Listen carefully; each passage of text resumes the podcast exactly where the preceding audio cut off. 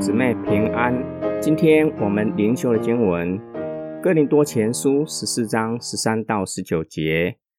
所以说方言的，应当祈求，使他能把方言翻译出来。我若用方言祷告，是我的灵祷告，我的理智并没有作用。那么我应当怎样行呢？我要用灵祷告。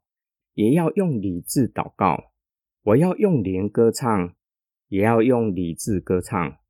不然，如果你用灵赞美，在场那些不明白的人，因为不知道你在说什么，怎能在你感谢的时候说阿门呢？你感谢固然是好，但别人却得不着造就。我感谢神，我说方言比你们大家都多。但在教会中，我宁愿用理智说五句话去教导人，胜过用方言说万句话。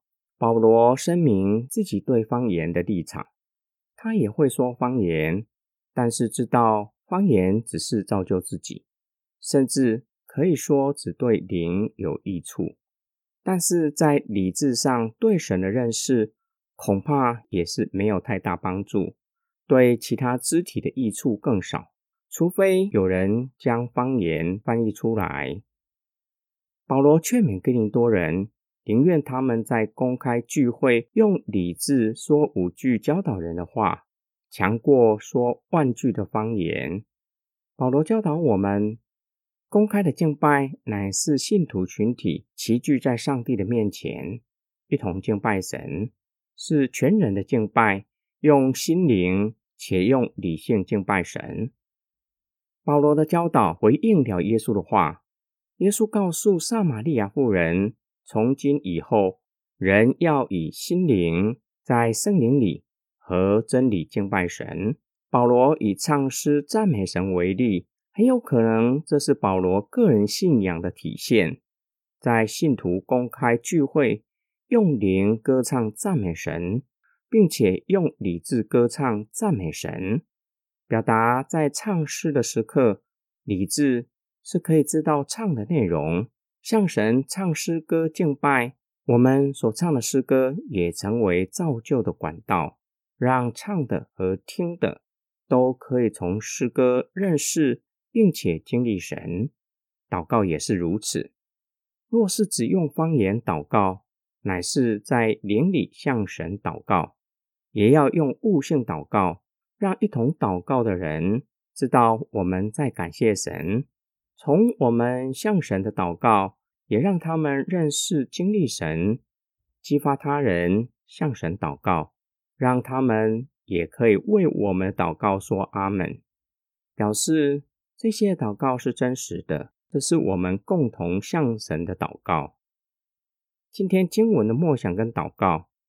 今天的灵修经文教导我们，对神以及敬拜，灵里火热与理性需要并重。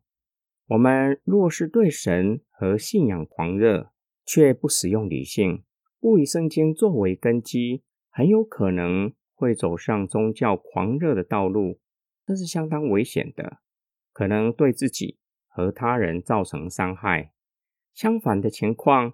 就是只用理性追求信仰的知识，却是对神和人没有爱，很有可能只是将信仰当做一般的知识追求。这样的知识对教会的造就是有限的，甚至可能因为对圣经的解释或是神学立场的不同起争执，因而分道扬镳。我是属于热情的，还是理性的？求主帮助我们，可以平衡发展。今天的经文也教导我们，唱诗和祷告也是具有造就的功能。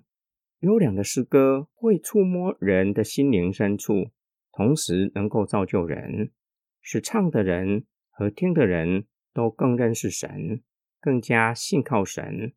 祷告也是如此，在教会集体的祷告中，透过其他基督徒。点燃祷告的热情，也激励我们，叫我们将眼目定睛在神。我们一起来祷告，爱我们的天父上帝，感谢你以你的形象和样式创造我们，叫我们有理性可以认识你，晓得你的旨意；也有感性可以爱你，有意志可以定义跟随你。愿主以你的灵更新我们，洁净我们的心灵，叫我们可以淋漓火热，且在圣灵的光照之下，开启我们属灵的智慧，更深的认识神。